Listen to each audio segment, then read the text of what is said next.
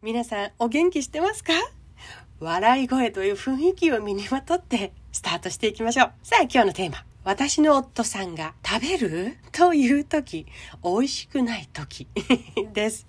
あなたの夫さんの習性、どんなものがありますか？いろいろ聞きたいです。きっとね、記憶からすぐ取り出せるってことは、さっと、あなたからさっと出るってことは、あなたにとっては考えもつかないことだったりします。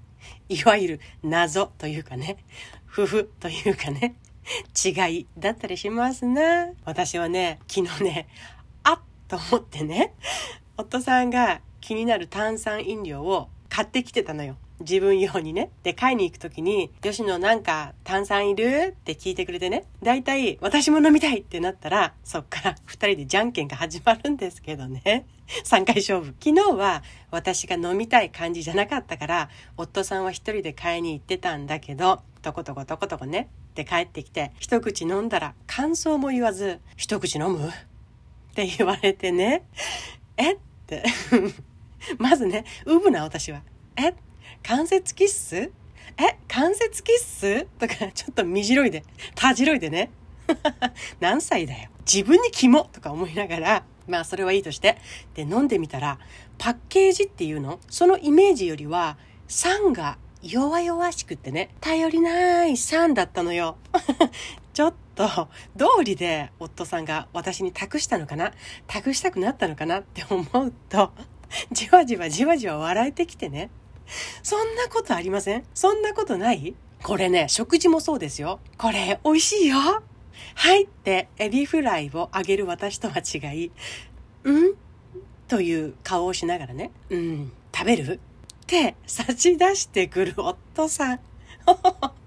おい、うまいならくれ。うまいなら人にあげろ。ですのよ。ですのよ、私からすると。嬉しい気持ちほど分かち合いたくなる私さんと、ま、ま、ま、まずを分かち合いたくなる夫さんと、いやね、苦楽を共にする仲とはよく言ったもので、うちらは片方ずつが 食事の場面で苦と楽を出し合い、バランス良い一つを作り上げているらしい。と腕を組みながら天井を見上げながらしみじみとそう思ったのでした。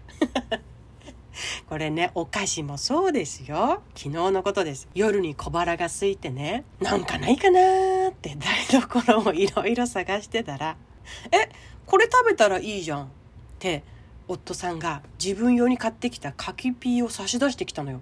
えいいの？